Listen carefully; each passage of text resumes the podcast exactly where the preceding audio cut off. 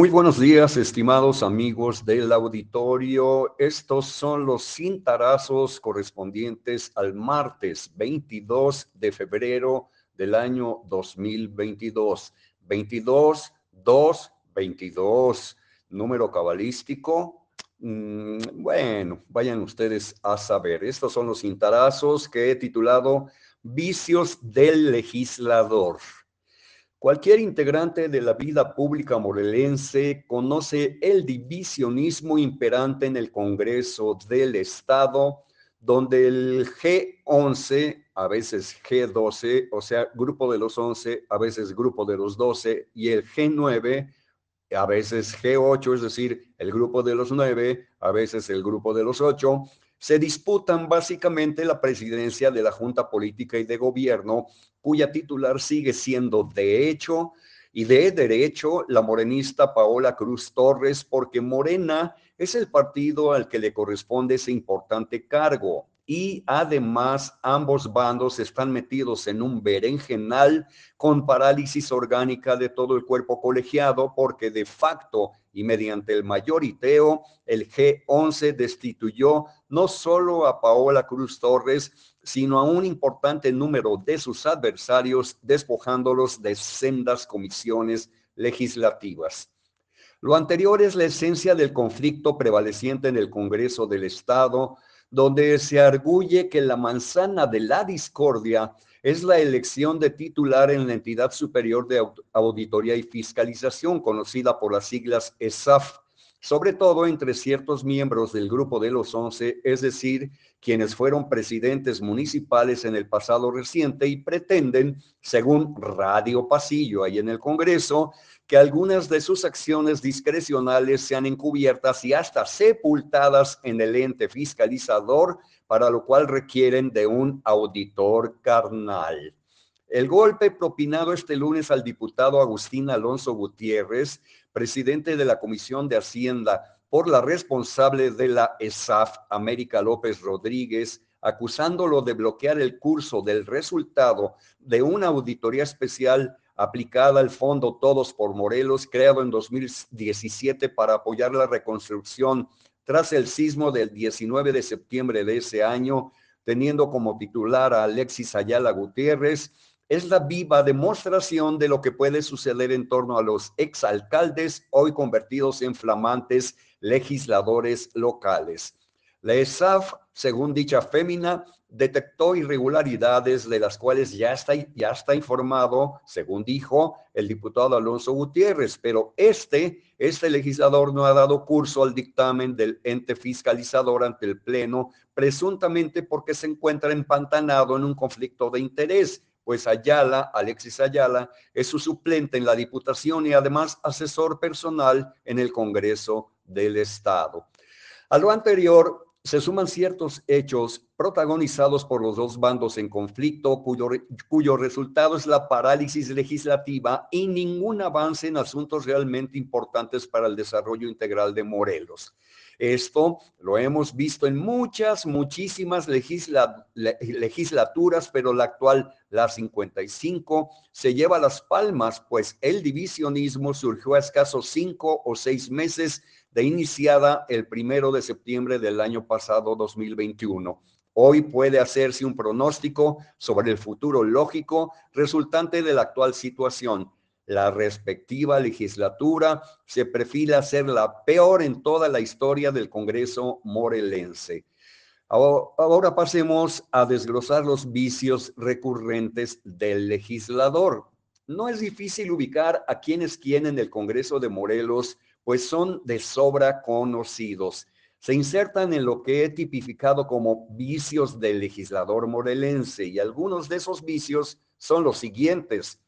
Prepotencia, arrogancia y despotismo. Es un defecto bastante usual en los legisladores mexicanos, sobre todo en aquellos que son herederos del poder o caciques, ojo, o caciques en sus regiones exceso de disciplina y lealtad partidista.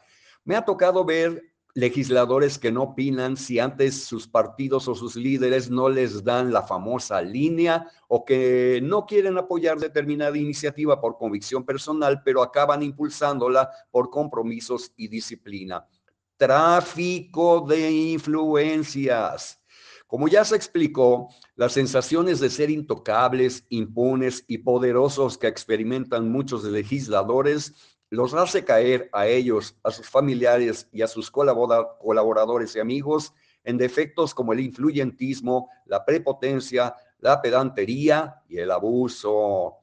Elitismo y cupulización de la política el dedazo, el nepotismo, el amafiamiento, la eternización en los cargos públicos, las cuotas de poder y la compra, compra de puestos son vicios que degeneran en una cupulización del poder, es decir, que el poder y el acceso a los cargos de elección popular se quedan prácticamente en posesión de pocos y muy específicos grupos. Obscuridad política es la causa de que la gente imagine a la política como una gigantesca telaraña de intereses turbios conducida por unos cuantos grupitos de mafiosos.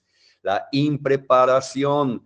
Los legisladores mexicanos no deben ser forzosamente maestros o doctores en derecho o ciencias políticas, pero de ahí a ser ignorantes o analfabestias, perdón, analfabetas, hay mucha distancia. Y ese es otro gran defecto del legislador contemporáneo. Aún llegan a los cabildos o a los congresos sin saber bien sus facultades y responsabilidades. Y eso no tiene que ver necesariamente con su nivel académico, sino con su interés personal de prepararse para el cargo. Carencias del legislador. Pero aún hay más, como decía aquel. A nuestros ínclitos legisladores les faltan Mm, por lo menos cuatro cosas. Primero, ubicación, sentido del deber y ética personal. Esto quiere decir que el actor debe centrarse en que su cargo es temporal, no es un privilegio, no es un feudo, no lo hace impune y en cambio le obliga a responder a su partido. Es verdad, pero ante todo al electorado que vota por él y que lo lleva al Parlamento local o federal preparación, capacitación, evaluación y seguimiento de su actuación en segundo término. Lo anterior significa que los legisladores deberían tener, por razones obvias, un nivel de escolaridad mínimo para ejercer sus funciones. Tercero, sentido de la representación. Hay legisladores que fueron electos por el principio de mayoría, es decir, que tuvieron que hacer campañas proselitistas y recorrer un distrito, estado o región para empaparse de sus problemas, si no es que ya lo estaban, o bien para reencontrarse con aquellas personas que ya los conocían e identificarse con el público con quien no habían tenido ningún trato. Pero respecto al caso de algunos de los actuales diputados morelenses, se sienten todopoderosos repitiendo las actitudes caciquiles y despóticas que les caracterizaron siendo presidentes municipales. Además de ellos, hay otro tipo de legisladores, es decir, los que accedieron al cargo por el principio de representación proporcional y que por lo mismo, o plurinominales, y que por lo mismo no tuvieron que hacer una campaña para ser electos. Generalmente, esto se promociona por medios electrónicos o en una campaña de medios, o sea, que se dan a conocer por medio de entrevistas, declaraciones e informes en prensa escrita, radio y televisión y por internet. Fíjense que regularmente se trata de los diputados más protagónicos.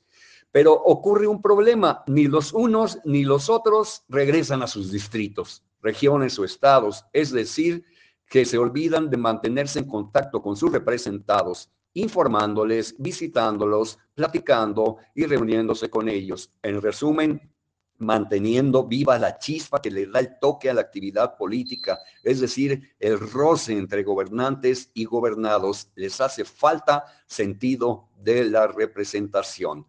En otro entrego periodístico me referiré a las virtudes que debería tener el legislador morelense. Ustedes se preguntarán, ¿y realmente las tienen? Por ahora es todo. Señoras y señores, les invito a que sigan pasando un magnífico martes.